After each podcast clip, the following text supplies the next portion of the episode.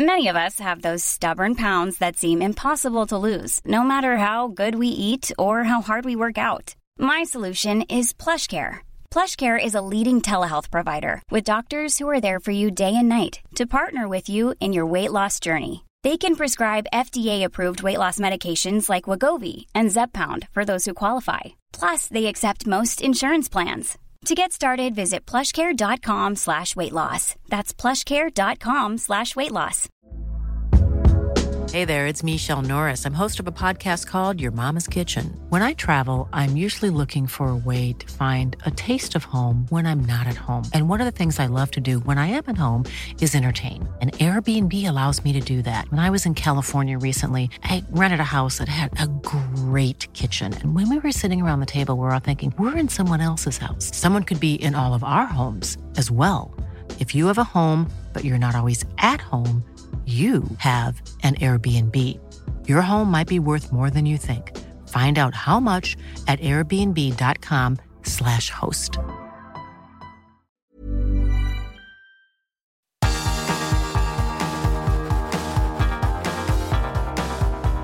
Universo Premier, tu podcast de la Premier League. Hola, ¿qué tal? Bienvenido a Universo Premier. Yo soy Álvaro Romeo y a mi lado tengo a Leo Bachanian. Hoy tenemos un programa muy interesante en el que vamos a desgranar la jornada 4 de la Liga de Campeones. El Manchester City ya está clasificado para la siguiente ronda, los octavos de final, y hay tres ingleses más que están, diría que, en disposición de clasificarse pronto o que por lo menos han reconducido su situación. Aparte de ello, hablaremos de la previa del eh, Liverpool-Manchester City que se jugará este domingo y, por supuesto, del resto de partidos de Premier League que se vienen este fin de semana. Pero antes, me gustaría hablar sobre un tema que se ha convertido en un tema polémico, sobre todo en redes sociales, pero que para mí no lo es y no tengo ningún ánimo de avivar ninguna polémica. No quiero ni siquiera politizarlo, pero quiero hablar del Día de la Hispanidad muy rápidamente. El 12 de octubre eh, fue el Día de la Hispanidad, así se llama en España. Y también esa misma fecha es festivo o feriado en otros países de América Latina bajo diferentes nombres. Por ejemplo, en Argentina, creo recordar, Leo Bachanía, que se llama el Día de la Diversidad Cultural. Bueno, bien, pues eh, esto, como digo, no es eh, un alegato político de ningún tipo. Es más, es el momento, creo yo, de decir claramente que nos podemos enriquecer entre todas las culturas con raíces hispánicas comunes. Estoy convencido de ello. Pocas cosas me han aportado a mí más que trabajar con Leo Bachanian, argentino, con Luis Fernando Restrepo, colombiano, con Héctor Riazuelo, venezolano, con José Carlos Cueto, que trabaja con nosotros todavía y que es de Cuba, y con José Miguel Pinochet, chileno, venezolano, mm, gente profesional eh, con un eh, nivel cultural tremendo, eh, con una manera de narrar y de contar las noticias que no se ve en España y que a mí me vino muy bien también para tratar de incorporar pues nuevos giros, nuevas maneras de contar las cosas a mis propias locuciones y a mis propias retransmisiones también. Así que me gustaría decir que el Día de la Hispanidad no tiene que ser algo politizado, ni algo polémico, ni nada por el estilo, sino que puede ser también el día en el que reconozcamos lo que nos podemos dar entre ambos continentes. Y por supuesto quiero dar también gracias a nuestros compañeros de la Octava Deportes por aceptar nuestros acentos y estar encantados con nosotros, por lo que contamos y por cómo lo contamos.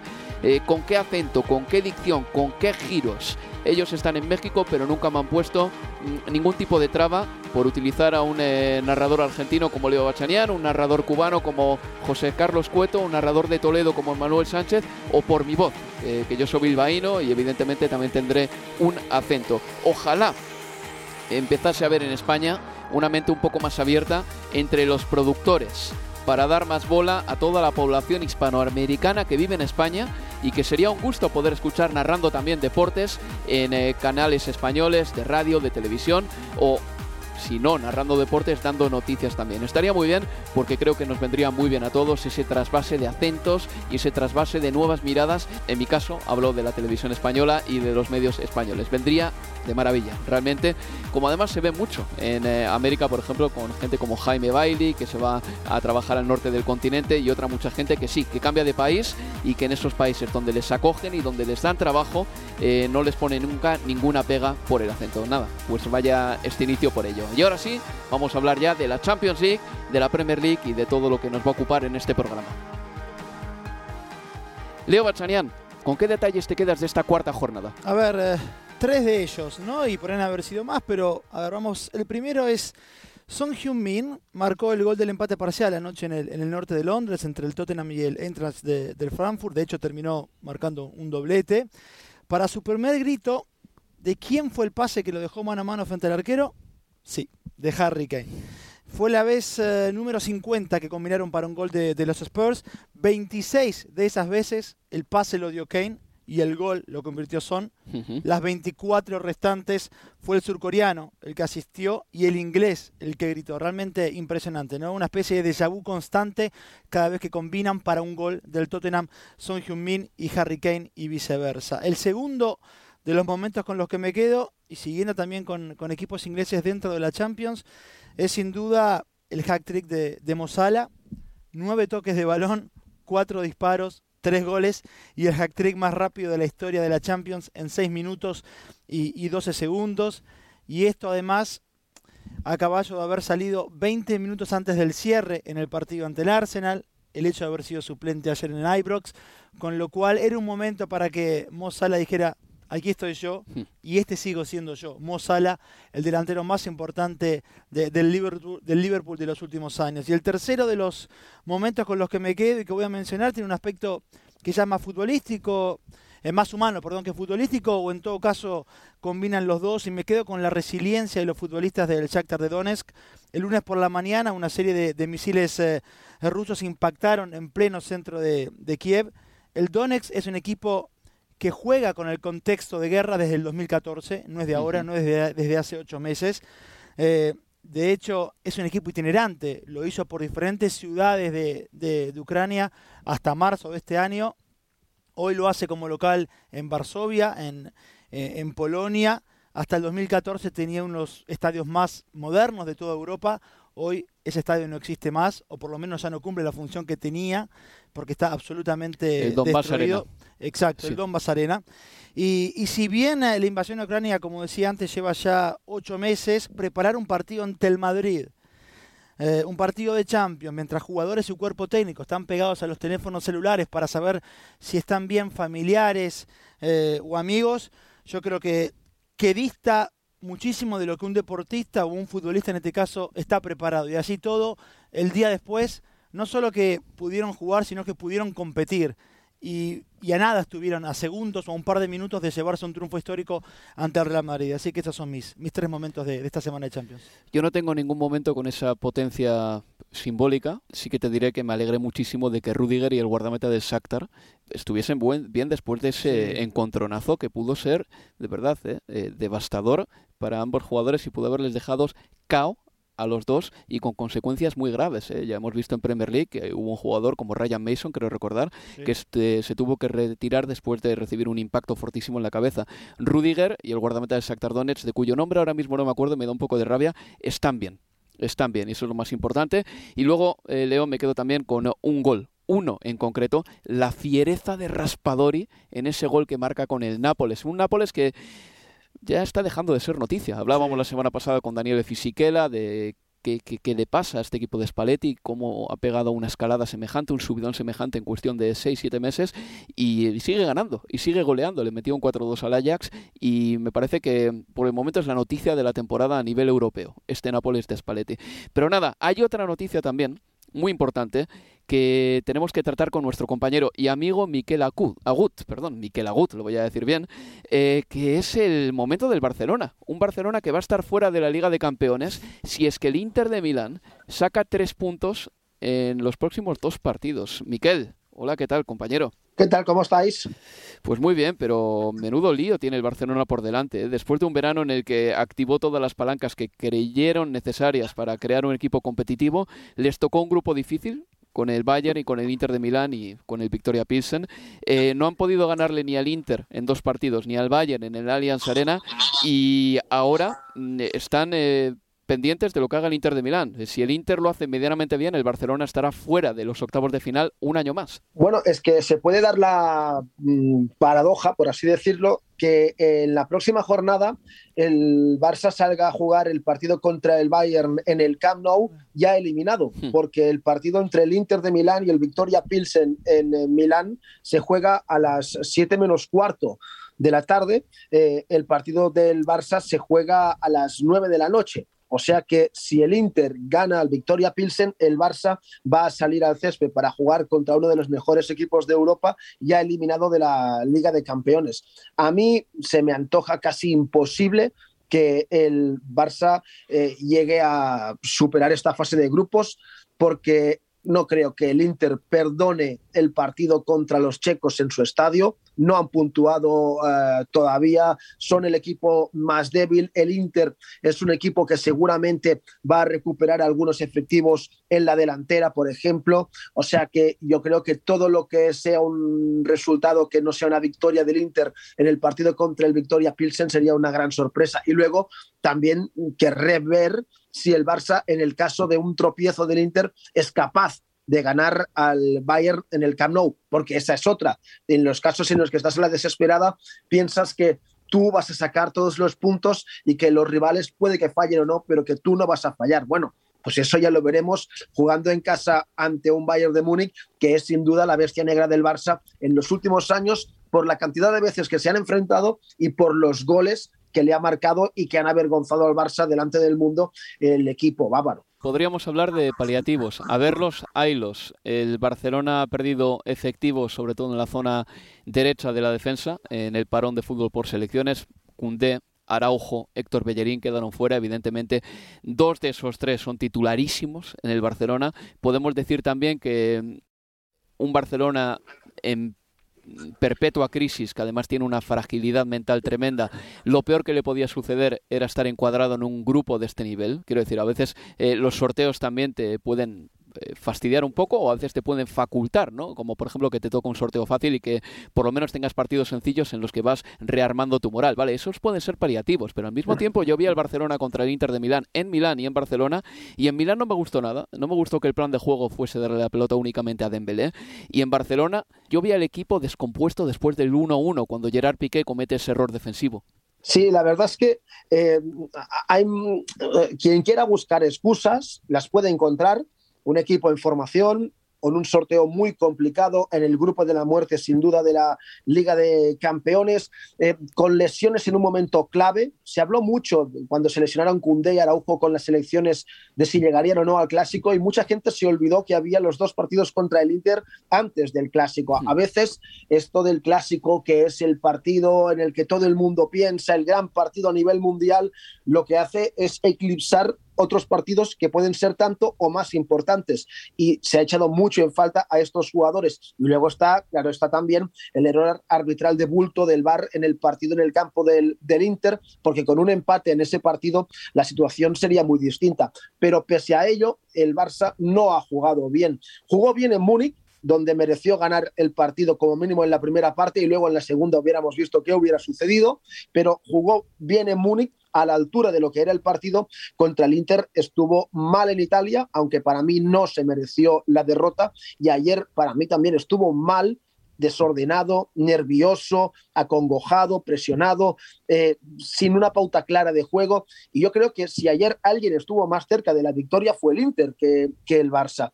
Y lo que pasa también después del partido es que se demuestra que si tú quieres jugar a presionar arriba, a poner la línea defensiva en el medio del campo, no puedes jugar con según qué futbolistas. Ayer se le ha señalado Piqué, hay que entender también que esta temporada casi no ha tenido minutos y que no está en ritmo de competición y que por lo tanto poner la línea defensiva tan arriba a él le perjudica, con Cundé y Araujo es otra cosa, pero también yo creo que Xavi se equivocó de efectivos.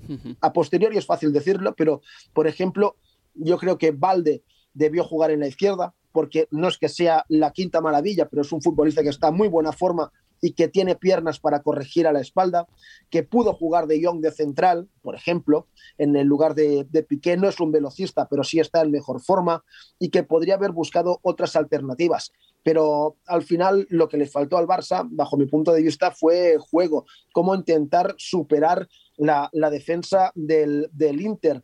Em, Pedri entró muy poco en contacto con el balón, muy poco, y es el, mediocampista con mayor calidad en el Barça a día de hoy. Dembélé y Rafinha buscaron multitud de centros contra una defensa de tres centrales que por arriba van muy bien y que neutralizaron en muchas ocasiones a Lewandowski, pero no buscaron casi ningún uno contra uno.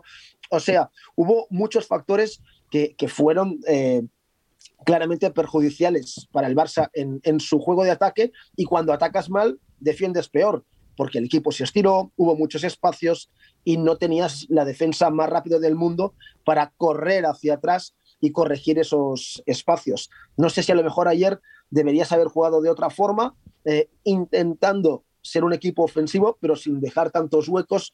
Eh, es algo que deberá analizar el Barça, aunque también hablando de análisis, lo que se echa en falta es autocrítica, sobre todo por parte de Xavi después del partido de ayer. Llegó a decir en la sala de prensa que la primera parte fue brillante y excelente. Y eso para mí dista mucho de la realidad porque el Barça estuvo desordenado en todo momento y al final la afición también, aparte del disgusto, cree que no se puede decir que la primera parte fuera brillante y excelente porque no lo fue y que eso es no hacer autocrítica y casi casi autoengañarse. Miquel, eh, hace unos días, o sin ir más lejos, creo que quizás fue el último fin de semana, hubo una asamblea con la cúpula directiva de, del club y los representantes de, socios, se aprobó el balance, se habló de, todo lo que ocurrió durante el último verano y obviamente se ponía el foco eh, en el pase a, octavos de, Champions que finalmente, o que por lo menos parece casi imposible para el club. Hoy, el día después de ese 3 a 3 en el Camp Nou, el foco está puesto, o la preocupación está puesta en lo económico, en el futuro económico del club, o también se plantea si es Xavi el hombre indicado para llevar, para estar al mando de, este momento del club. A ver, eh, lo primero que pasa, Leo, después de eh, esta, digamos que, eliminación virtual, hoy hay un compañero en la vanguardia, eh, Juan Bautista Simón, que titula que el Barça está en coma. Me parece una expresión muy adecuada para describir la situación del Barça en la Liga de Campeones y un coma que creo que no, que no será reversible, por desgracia. pues lo primero que pasa es que la ilusión se fundió esta temporada había mucha ilusión en el equipo, las entradas en el estadio rondan los 80-85 mil espectadores en cada partido. Eh, bueno, eh, el Barça es líder en la liga, estaba mm, relativamente bien en Europa hasta el doble enfrentamiento ante el Inter y esto es una bofetada de, realidad. A partir de aquí, ¿a quién se culpa? pues eh, ahora mismo el que está más señalado es el entrenador, pero también por lo que te comentaba antes, porque cuando da explicaciones después del partido no resultan convincentes, el plan de partido tampoco lo resulta mucho. Antes Álvaro hablaba de darle balones a Dembélé en Milán una vez tras otra y Dembélé es alguien que no es tampoco demasiado popular entre la afición del Barça. Es la sexta temporada en Barcelona y no ha funcionado como se esperaba y esa temporada está teniendo muchos galones y tampoco está siendo un futbolista diferencial en partidos importantes. Y eso se le discute a Xavi y luego llegan las respuestas con poca autocrítica y con poca explicación futbolística a lo, a lo que pasa. Y esa temporada sí que es verdad que el club se la juega a nivel económico, se calcula que eh, perderá por no llegar a cuartos de final, que es lo mínimo que había previsto en la Champions, unos 20 millones de euros, que solo podría recuperar si gana la Europa League, pero más allá de eso, a la gente que estaba ilusionada con el equipo y que cree que esta temporada puede volver a ser un equipo grande y que compitan todos los campeonatos, lo que le preocupa es que Xavi pueda sacar rendimiento de este equipo, porque a diferencia de la temporada pasada, se ha hecho un desembolso en fichajes, hay un equipo con más posibilidades, pero a la que un par o tres de piezas claves han faltado, y hablo de la defensa, ahí es cuando todo el equipo, todo el entramado, toda la organización de juego, pues eh, se ha fundido y eso no se termina de, entender. De momento, eh, la gente está con la mosca detrás de la oreja, sin pedir nada a gritos. El equipo es líder en la liga, si ganar el clásico, pues este fin de semana sería una forma de apaciguar un poco los ánimos. pero yo creo que si las cosas no salen bien a corto plazo o antes del Mundial, por ejemplo, pues eh, que el que tendría que apechugar con las críticas, el primero sería Xavi. Tengo la impresión de que ganar el clásico alegraría a los aficionados, eh, pero que haber ganado el Inter habría alegrado al contable de Barcelona y también a Joan Laporta, porque las finanzas del equipo están como están. Miquel, muchísimas gracias, compañero, amigo. De nada, hombre, cuando queráis ya lo sabéis, espero que la próxima vez sea para motivos más felices. pues nada, cuídate, cuídate. Cuando, cuando, el Barcelona gane el Europa League te llamamos. Venga, adiós. Anda ya, tira. Hasta luego. Cuídate, adiós. Nada, Leo, la situación del Barcelona es la que es, es la que es, pero bueno, hay que decir una cosa. Las temporadas son larguísimas, económicamente el Barcelona quizá si no juega los octavos de final ni, las, ni los cuartos, como tenía el equipo presupuestado, no va a poder recibir esa inyección de dinero. ¿Y esto en qué puede desembocar? Pues eh, seguramente en, no poder hacer fichajes eh, estratosféricos el próximo verano. Pero como los hicieron en el anterior, habrá que trabajar con lo que se tiene y punto. Vamos con la Liga de Campeones y con eh, los resultados de los equipos ingleses, porque el Manchester City empató sorpresivamente a cero contra el Copenhague. Es verdad también que fue un partido extraño en el que no jugó ni un minuto Erling Haaland que estaba cansado. El Chelsea le ganó 0-2 al Milán, esto el martes. Y ya el miércoles el Tottenham le ganó 3-2 al Eintracht de Frankfurt. Y el Liverpool ganó 1-7 al Glasgow Rangers. Empezamos por ese partido, si te parece, Leo, ahora que tenemos cuatro minutitos o así, más o menos antes de irnos a la primera pausa. Eh, Mohamed Salah fue suplente en ese partido, sin embargo, cuando saltó al campo anotó el hat-trick más rápido en la historia de la Champions League, como tú bien has dicho, 6 minutos y 12 segundos para marcar tres goles, dos de ellos golazos, por cierto. Eh, se adelantó el Rangers, luego le cayó la de San Quintín al, al conjunto de la capital de Glasgow. Y bueno, el Liverpool es muy raro, es un equipo rarísimo, porque esta temporada está teniendo actuaciones muy discretas y luego de repente le mete 9 al Bournemouth, le mete 7 al Glasgow Rangers, lo que me hace pensar muy seriamente que este equipo al que yo tengo prácticamente descartado para luchar por la Premier, más si le gana el Manchester City este fin de semana, puede ser un equipo peligrosísimo en torneos. Y, haciendo eje en eso, por eso es que Klopp también al finalizar el partido habló de, lograr consistencia, que sería lo mismo que hablar de, regularidad por esta cuestión que vos marcás, ¿no? Resultados o victorias eh, que son como oasis en lo que va de la temporada, un 9-0, el 7-1 de, de, de ayer y otros encuentros como el último domingo en, el Emirates o otros esta temporada en los que el Liverpool no estuvo a la altura.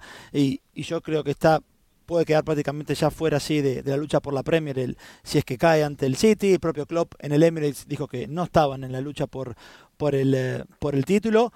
Y en ese contexto creo que sí, que es verdad que puede transformarse en lo que en los últimos años, por lo menos en esta temporada, venía siendo el Chelsea, un equipo de mano a manos.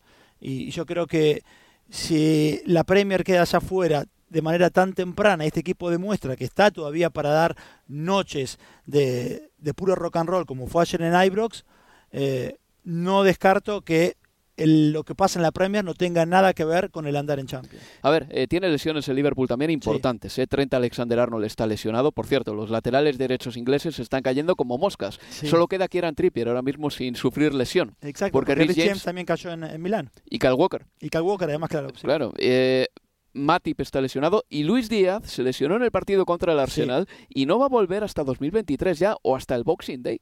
Así son las cosas. Por eso jugó Darwin Núñez el otro día, que por cierto marcó. Y qué partidazo también de Roberto Firmino. Sí, que marcó, una, marcó un doblete. Darwin volvió a marcar por tercer partido eh, consecutivo. En el Emirates yo le pregunté a Klopp por, por Darwin y y fue se volvió a mostrar muy contento con lo, con lo que viene haciendo últimamente el, eh, el uruguayo. Yo creo que en el Emirates, aún más allá de haber marcado, lo hizo muy bien con sus desmarques, con era siempre el hombre que corría eh, al espacio para buscar las, los balones de, de Mohamed Salah o de, o de, Luis Díaz el tiempo que jugó, pero Firmino está recuperando el nivel de, la, de las viejas épocas y eso es una gran noticia también para, para Klopp. ¿Viste el pase que le dio a Darwin Núñez? espectacular. Pero, pero de verdad que es precioso porque es el recurso más rápido posible para dar un pase a Darwin Núñez. Con una floritura eligió a la vez el recurso más rápido para dar un pase que el pase que la jugada requería. Sí, porque tuvo finalmente el balón tiene la velocidad y, el tiempo justo para que Darwin hiciera lo que hizo, pegarle con cara interna al segundo o al palo más alejado del arquero. Fue excepcional el gesto técnico de, Firmino. Bueno, pues una pausa y a la vuelta vamos a estar con el eh, partido del Tottenham contra el Eintracht de Frankfurt. Ganó el equipo de Antonio Conte por 3 a 2. Hablaremos del 0-2 del Chelsea al Milán, eh, de ese 0-0 discreto del Manchester City en el campo del Copenhague y por supuesto nos haremos eco de la jornada que viene, porque aparte de ese Liverpool-Manchester eh, City, eh, que se jugará el domingo a las cuatro y media. Tenemos un Leeds Arsenal, tenemos un Manchester United Newcastle y tenemos un duelo por todo lo bajo entre el Wolverhampton Wanderers y el Nottingham Forest. Una pausa y continuamos aquí en Universo Premier. Universo Premier, tu podcast de la Premier League.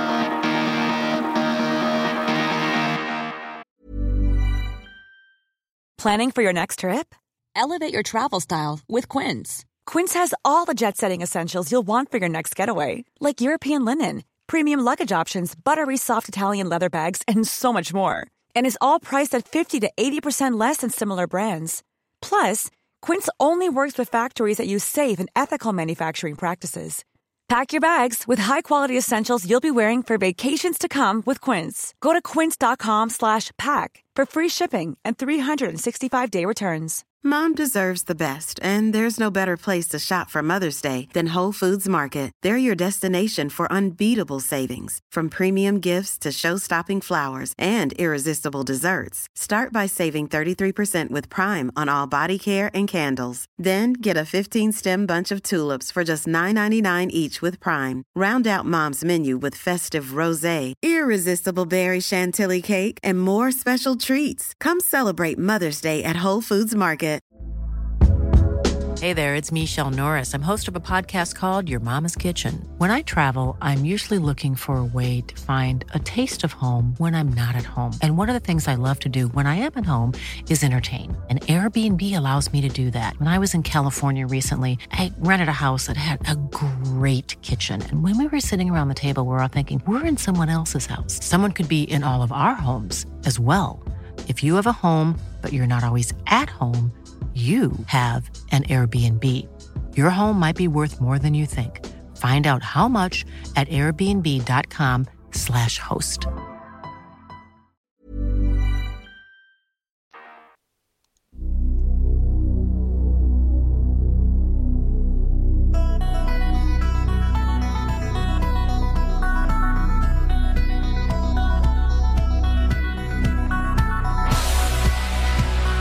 Seguimos en Universo Premier.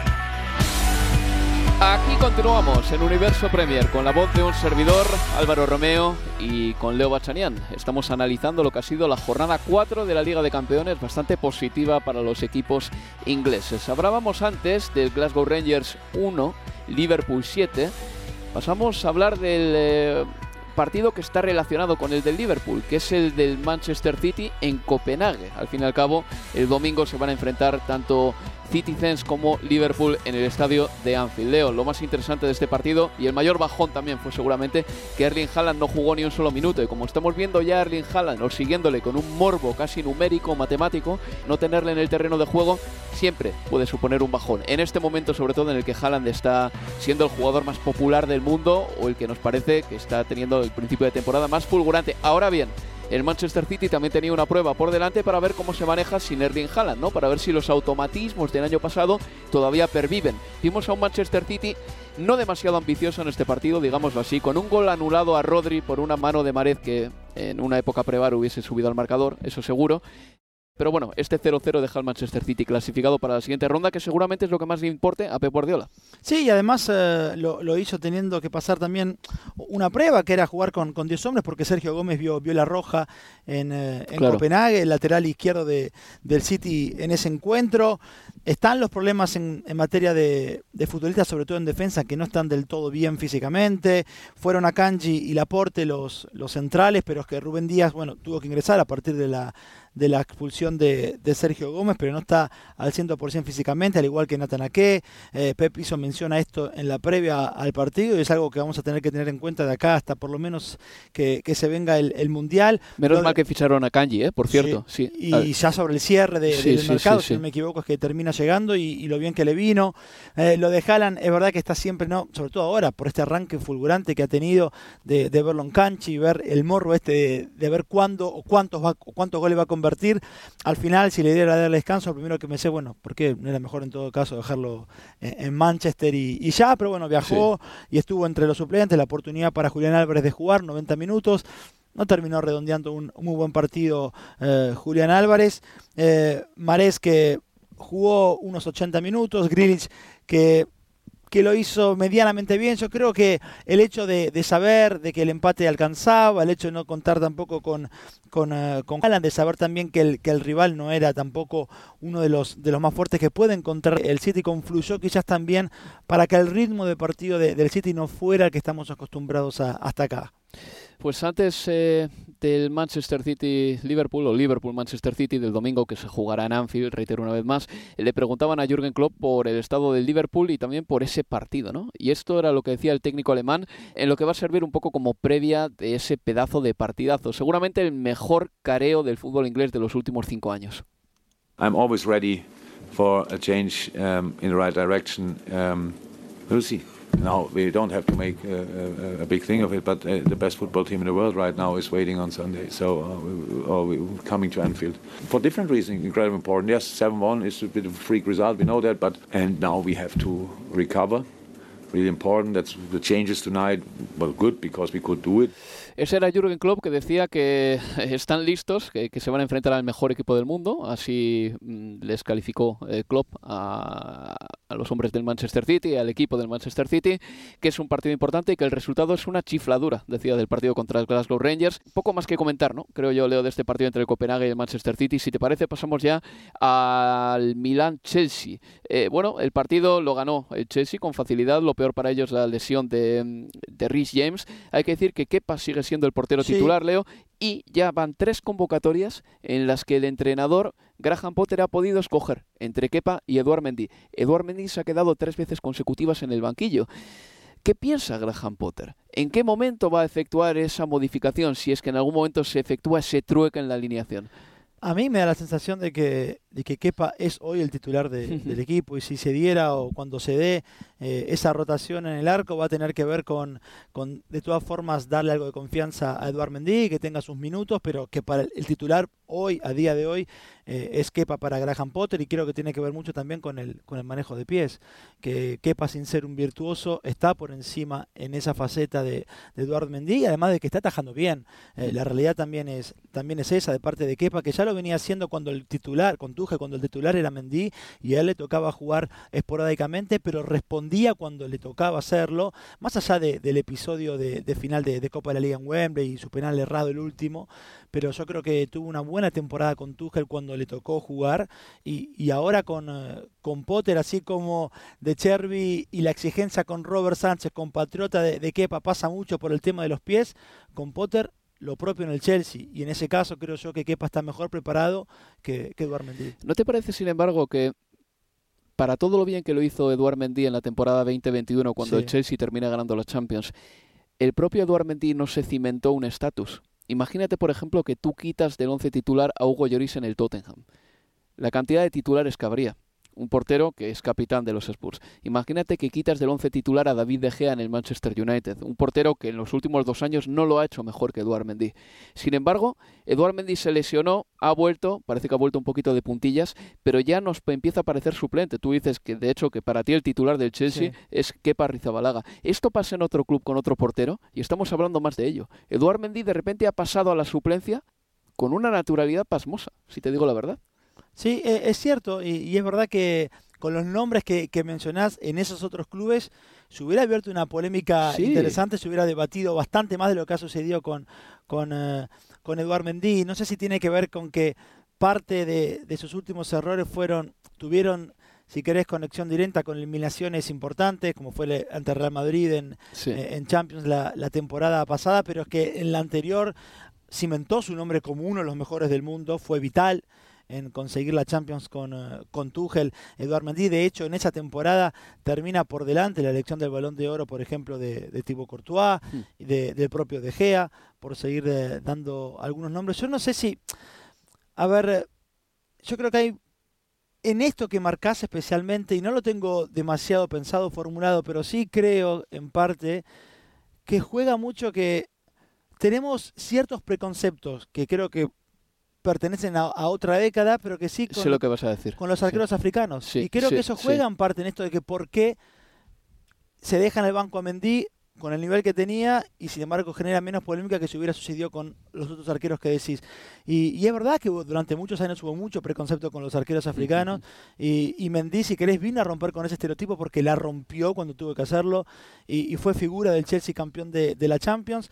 Pero de vuelta, no lo tengo demasiado formulado, pero sí siento que algo de eso por ahí también tenga, tenga que ver. También existe la posibilidad de que Eduard Mendy no tenga muchos padrinos en Inglaterra, También. muchos amigos en la prensa, en esta misma emisora, en Talksport, y claro, esas cosas cuentan también porque que te defiendan en la prensa a veces te, te ponen un poco en el centro de la diana y te puede hasta venir bien, ¿no? En el caso de Eduard Mendy, que se hablase más de su suplencia, ¿no? Para meter un poco de presión quizá a Graham Potter, no lo sé, pero por el momento el portero titular del Chelsea en los últimos tres partidos ha sido Kepa Rizabalaga, digo, los tres últimos tres partidos en los que ambos porteros han estado disponibles. Para el Chelsea eh, marcó a Aubameyang en un partido, por cierto, en el que todo quedó diría que marcado para siempre por esa expulsión de Fikayo Sí. Tomori, penalti y expulsión, el penalti sobre Mason Mount.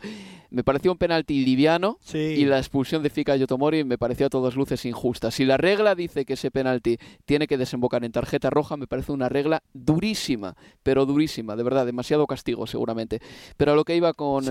eh, quería hablar de Aubameyang, es que antes del partido, al principio de la semana, se filtró un vídeo en el que Aubameyang está en un hotel con un par de personas, lo viste, ¿no, Leo? Sí. En una habitación de un hotel. Y en ese vídeo, Aubameyang mm, confiesa que Arteta no quiere tener jugadores con una gran personalidad o a grandes jugadores, sino que necesita a jugadores jóvenes donde él se sienta como el líder, ¿no? Hablando de Mikel Arteta. Aubameyang se tuvo que apresurar a decir que el vídeo estaba grabado cuando se fue del Barcelona, cuando estaba caliente, cuando estaba enfadado todavía con Mikel Arteta y apostillaba que deseaba lo mejor para el Arsenal, pero no el día 6 de noviembre cuando se van a enfrentar en Stamford Bridge Chelsea y Arsenal.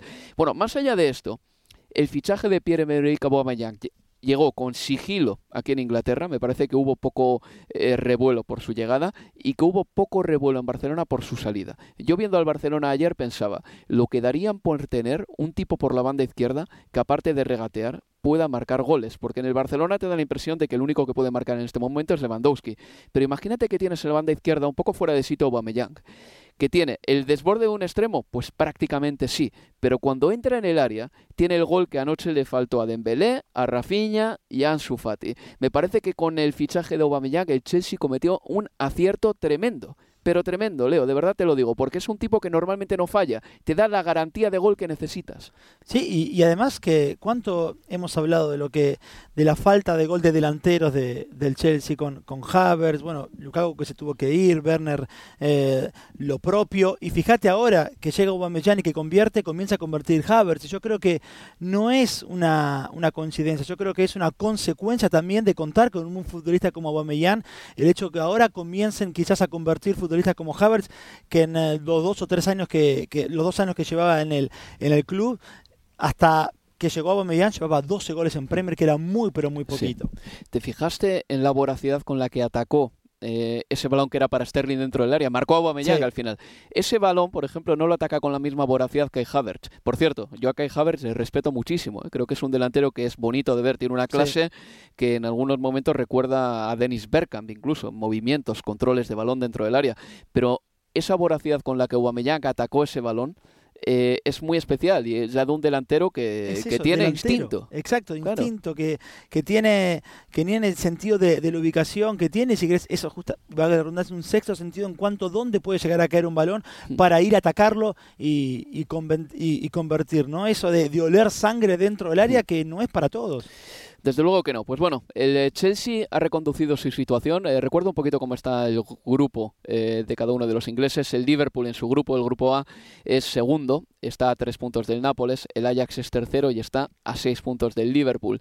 El em, Tottenham es primero en su grupo con siete puntos. El Olympique de Marsella es segundo con seis y el Sporting Club de Portugal es tercero con seis puntos también. El Chelsea es primero con siete puntos, segundo es el Salzburgo y el Manchester City tiene diez puntos y ya está clasificado porque el Sevilla, que es tercero, tiene dos. Cambiamos de tema y pasamos a hablar del Tottenham. Decía Leo Chanian esa estadística de Son y Kane, Kane y Son, que se han eh, fabricado entre estos dos 50 goles. Bueno, aparte de todo esto, me había olvidado por completo de que Brian Hill jugaba en el Tottenham. o no es que lo hubiese olvidado, pero lo tenía apartado, ¿no? Como esa información residual que a veces tienes en el ordenador, que el ordenador le quita hasta megas, ¿no? Te la comprime para que no ocupe demasiado espacio. Pues Brian Hill no ocupaba demasiado espacio en mi cerebro. Si te digo la verdad, Leo, y de repente ayer le vi y provocó un penalti.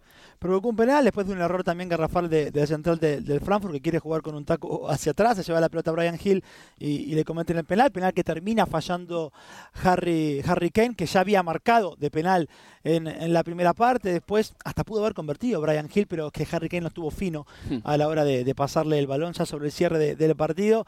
Sin alguien que por ahí no, no lo vio, no lo siguió por televisión el encuentro y solo ve el resultado, cree que habrá estado mucho más apretado de lo que en realidad el desarrollo del partido brindó.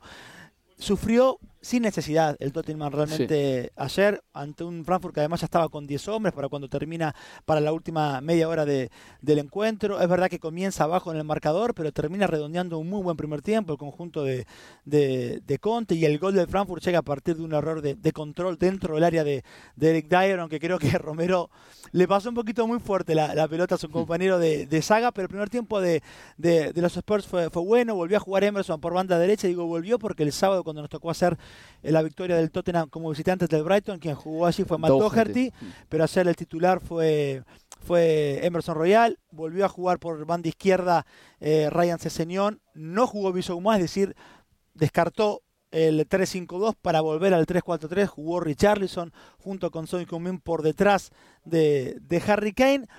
No debió haber pasado tantas zozobras sobre el cierre del partido. Jugó un buen encuentro el Tottenham, sí elevó el nivel de lo que venía mostrando, no estoy tan seguro. Sigue siendo un equipo para mí que saca más resultados de lo que juega. Antonio Conte, de todas maneras, está satisfecho porque ahora el equipo depende de sí mismo. I felt the danger for this reason and uh, I tried, I tried to, to, to, to, to be involved, no? to shout and to, to call the players and to, to be focused, uh, to try to, to protect the, the, the result because for us uh, the winner uh, Uh, was really, really important. Now everything is in our hands. Eso decía Antonio Conte, que en la grada eh, o en la zona técnica estuvo más hiperactivo que nunca, ¿no? Decía que les estaba gritando porque quería centrarles a sus jugadores porque la victoria la consideraba muy importante. Bueno, triunfo para el Tottenham, los ingleses están muy bien posicionados, desde luego mucho mejor que los españoles, em, de los cuales ahora mismo solo clasificaría uno para los octavos de final. Este fin de semana, por cierto, el eh, Tottenham va a jugar contra el Everton en el Tottenham Hotspur Stadium. Ese partido lo vamos a emitir nosotros el sábado a las cinco y media. Leo, pues aparcamos ya la Liga de Campeones. La verdad es que mm, ha sido una jornada bonita. El martes me aburrió un poquito más. Eh, solo me estuve riendo entre dientes mientras el Maccabi Haifa trituraba a la Juventus por 2 a 0. Que no hemos hablado de eso. Yo estuve sufriendo. Podría haber sido uno de los momentos realmente para que pudiéramos haber resaltado de, la semana, sin duda, el triunfo del, del Maccabi Haifa ante la Juventus, pero digo, yo ese partido lo sufrí, más que reírme por la lesión de Di María por la, y la cuestión ah, mundialista. Por cierto, y Messi también está fuera. Y Messi que estuvo fuera, sí. Pero lo de Messi no parece grave. No, no, no, todavía no se sabe si jugará el sábado ante el eh, Olympique de Marsella el domingo por en el clásico, pero no, no, no reviste gravedad. Bueno, pues pasamos página. La jornada de la Premier League es muy bonita. Eh, Leo, voy a ir al Brentford Brighton juego Albion el viernes. Tengo ganas, ¿eh? Tengo ganas de ir al campo del Brentford. Hacía tiempo que no iba. Eh, el domingo mm, hay un Leeds Arsenal por ejemplo. Eh, una cosa sobre el Arsenal, hay que decir. ¿Sabes que tiene esta publicidad de visita a Ruanda? Sí. Sí. Esta misma semana ha publicado en sus redes sociales un, em, un vídeo de Mo Farah visitando Ruanda con la camiseta del Arsenal y tal, que está muy bien. Mo Farah además tiene una historia detrás sensacional, eh, una historia humana tremenda, ¿no? Porque estuvo trabajando en Inglaterra desde muy pequeñito y luego se convirtió en un mediofondista eh, de escándalo, uno de los mejores del mundo. nacido además en otro país, en Somalia. Somalia, creo, sí, eso es. Sí, pero a ver, eh, que el Arsenal tenga Visit Ruanda en, eh, en su publicidad es algo de lo que no se habla demasiado. Se habla de que el eh, Paris Saint Germain, de que el Manchester City pertenecen a clubes, eh, a estados, perdón, y eso evidentemente eh, les genera muchas críticas. Pero el Arsenal tiene también una publicidad en su camiseta que deja muchísimo que desear. O sea, Ruanda es uno de esos países que contraviene y vulnera muchísimos derechos humanos. Y que el Arsenal lo publicite así, con Mo Farah yéndose a Ruanda, no me parece que sea demasiado bonito en estos momentos, si te digo la verdad. Se habló en, eh, en algún momento, creo que fue la temporada pasada, cuando el presidente de, de Ruanda criticó a Mikel Arteta por el rendimiento de, Bueno, del sí. Arsenal en el terreno de juego. Hoy imagino que la opinión del presidente será completamente diferente. Sí. Y, y por eso también quizás la, la visita de Mofar y la camiseta del Arsenal en Ruanda. Pero, pero sí es verdad que en todo caso, cuando hablamos de, de, esta- de derechos humanos y, y de estados que quieren intentar eh, barrarlo debajo de la alfombra a través de- del fútbol, sí, se hizo poco, poca mención a, a ese, Sí.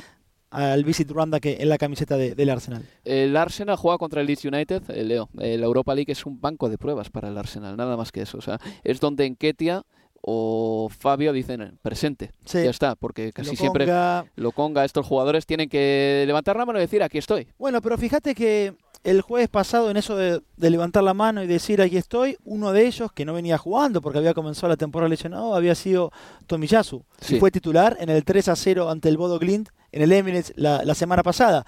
Y tres días después termina siendo titular y como lateral izquierdo con Kieran Tierney bien físicamente y lo deja en el banco Arteta, con lo cual hay futbolistas que utilizaron esa posibilidad de mostrarse, de rendir y decir acá estoy y me puedes utilizar.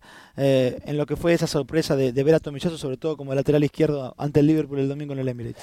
Hay partidazos el domingo, ¿eh? porque también el Manchester United eh, se enfrenta al Newcastle United antes del Liverpool-Manchester City. El Manchester United eh, tiene a Cristiano ya entre los anotadores, una vez más. El otro día anotó contra el Everton. A ver, ¿está el Manchester United en condiciones de golear al Newcastle United? Tal como está ahora mismo el Newcastle, da la sensación de que le puede plantear un duelo muy bonito al Manchester United. Absolutamente, a ver, de, golear, no, no sé, solo se me ocurre o se me viene a la cabeza el 1-4 a favor del United con Solskjaer como entrenador, a partir de lo que era la idea en general de Solskjaer de correr a la contra con Rashford, con Bruno, con Anthony Marcial, y me acuerdo que termina ganando eh, ese partido 1-4 en St. James's Park, pero hoy, con el nivel que tienen ambos, con eh, lo bien que está también ese 11 casi de memoria, que también saca Eddie Howe, Hmm. no me cuesta difícil pensar, después hay que ver cómo se desarrolla el, el partido, pero sí es verdad que sacando lo que fue la debacle del 6-3 en el clásico de, de Manchester, se vieron señales positivas del United en Goodison Park ante el Everton, sobre todo en la primera parte, Álvaro. Un partido que se jugó a una hora rarísima. Sí, 7 y 30 de domingo, raro, Eh, rarísimo. sí. Siete, creo recordar que Sí, era sí, independientemente 19:30, de ello. Eh, los ingleses se van a la cama antes que los españoles. en España ese horario es bueno, es normal. Es incluso hasta pronto, te diría. Pero aquí en Inglaterra es muy, muy, muy, pero que muy extraño. Ah, y por cierto, eh, un partido que me interesa mucho también es el Wolverhampton-Nottingham Forest del sábado, eh, porque es un duelo entre dos clubes que están en las catacumbas de la clasificación. El Wolverhampton, Leo, sigue sin entrenador. Se habló hasta de que si pudiera llegar a retornar en un Espíritu Santo. Me parecería raro, Sí. pero bueno. Y Lopete-. Lopetegui, por lo visto, dijo, Dijo que, que no. no, exacto. Sí, entre otras cosas porque Lopetegui también quiere estar más tiempo cerca de su familia eh, después de estar muchos años entrenando al Sevilla. Eh, en el Nottingham Forest, por cierto, eh, su dueño, Evangelos Marinakis, esta semana ha hecho limpieza en el organigrama deportivo. Se ha cargado al jefe de contrataciones y al jefe de los es- ojeadores, que en inglés se dice scouting. Sí. Em, se trajeron a 22 jugadores esta temporada y en cambio a Steve Cooper le renovó el contrato. Es decir, Evangelos Marinakis, después de traer a 22 jugadores al Nottingham Forest, ha tomado parte por el entrenador y a los que están en el organigrama deportivo, a dos de ellos se los ha fulminado esta semana. Básicamente está diciendo lo que trajimos no me cuadra. Sí, así. Lindo mensaje para, lo- para los refuerzos, ¿no? Este, pero sí es que realmente nos sorprendió a todos en el, en el mundo de, la Premier la renovación del contrato de, Steve Cooper cuando lo que se podía llegar a pensar era justamente lo contrario, ¿no? Que, que, que terminara que lo terminaran cesanteando. Está trabajando un montón Marinakis, eh, de todas maneras, este verano, porque el Olympiacos eh, no entró en Liga de Campeones. Ha echado ya a dos entrenadores esta temporada. Han firmado a Mitchell, por cierto, el entrenador español. El otro día el Karabaj les metió tres en el Pireo. Y el equipo tiene muy mala pinta. Así que el Nottingham no va bien y el Olympiacos va de pena. Eh, sobre todo a nivel europeo. Así que la temporada para Evangelos Marinakis es horrible. Bueno, antes de irnos, eh, quiero hablar de un futbolista que se va a retirar del fútbol. Leo, eh, Enoch Enguepu, Oh, jugador del Brighton and Hove Sí. Albion, mm, que se va a retirar por un problema cardíaco hereditario. Según los médicos, tenía muchas posibilidades de sufrir un problema en un futuro. Es probable que esta detección temprana le haya salvado la vida porque Seguro. nos hemos encontrado con casos horrendos como el de Foe en su momento con la selección de Camerún o creo recordar que Fejer, el húngaro, cuando jugaba en el Benfica, que también falleció. No, no, tal cual. Yo, yo eh, soy de los que piensa que en este tipo de situaciones, por mucho que sea un, un golpazo tremendo a la carrera de un futbolista que se le termina a los 24 años de edad a, en Buepu, eh, es el vaso medio lleno. Este, al final, le- la realidad es esa, le salvaron la vida porque, como vos decís, sabemos de casos de que de futbolistas que no se lo de- no le detectaron eh, estas cuestiones cardíacas de manera temprana y, y el, y el final puede ser, puede ser trágico, pero al mismo tiempo es dolorosísimo para, para él, para su carrera. Sin duda, porque además era joven, tenía, no tenía ni 20, tenía 24, 24 años. años, 24 24 años. años, sí. La verdad es que una pena, pero bueno, mm, lo importante es que rehaga su vida lo mejor posible y a ver si el Brighton o Hove Albion pues encuentra una manera también de, sabes, ¿no? Eh, tenerlo un poco enlazado a la vida del club, que sería muy importante. Bueno, él dijo en su Mm. comunicado que va a seguir ligado al fútbol. Bueno, pues esperemos que sí y que le vaya muy bien. Leo Bachania, muchas gracias. Un ¿eh? placer, ¿eh? Y nada, os invito a que nos escuchéis este fin de semana. El sábado emitiremos el Tottenham Everton. Ese partido empieza a las cinco y media, pero ya estaremos en vivo desde las cuatro y media con la previa de ese mismo partido y el resto de encuentros que se estén jugando a las 3 de la tarde. También hablaremos, por supuesto, de las novedades de la Europa League, de la Conference League y también de ese encuentro que van a jugar el Brighton and Hove Albion y el Brentford el viernes. Eso para el sábado. Y el domingo, ay, el domingo, el domingo, el domingo. El domingo estaremos en vivo desde las 4 de la tarde con media hora de previa antes del Liverpool-Manchester City. Y al término del encuentro grabaremos Universo Premier. No os lo perdáis, amigos. Nada, os mando un abrazo desde Londres. Cuidaos y pasad un gran fin de semana. Adiós.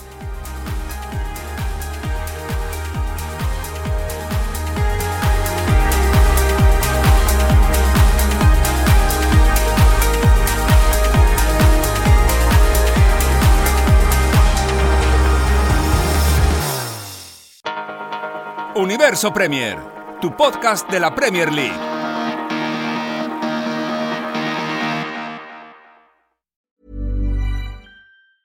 Hey, it's Danny Pellegrino from Everything Iconic. Ready to upgrade your style game without blowing your budget? Check out Quince. They've got all the good stuff shirts and polos, activewear, and fine leather goods, all at 50 to 80% less than other high end brands. And the best part? They're all about safe, ethical, and responsible manufacturing. Get that luxury vibe without the luxury price tag. Hit up quince.com slash upgrade for free shipping and 365 day returns on your next order. That's quince.com slash upgrade. Mom deserves the best, and there's no better place to shop for Mother's Day than Whole Foods Market. They're your destination for unbeatable savings, from premium gifts to show-stopping flowers and irresistible desserts. Start by saving 33% with Prime on all body care and candles. Then get a 15-stem bunch of tulips for just $9.99 each with Prime. Round out Mom's menu with festive rosé, irresistible berry chantilly cake, and more special treats. Come celebrate Mother's Day at Whole Foods Market.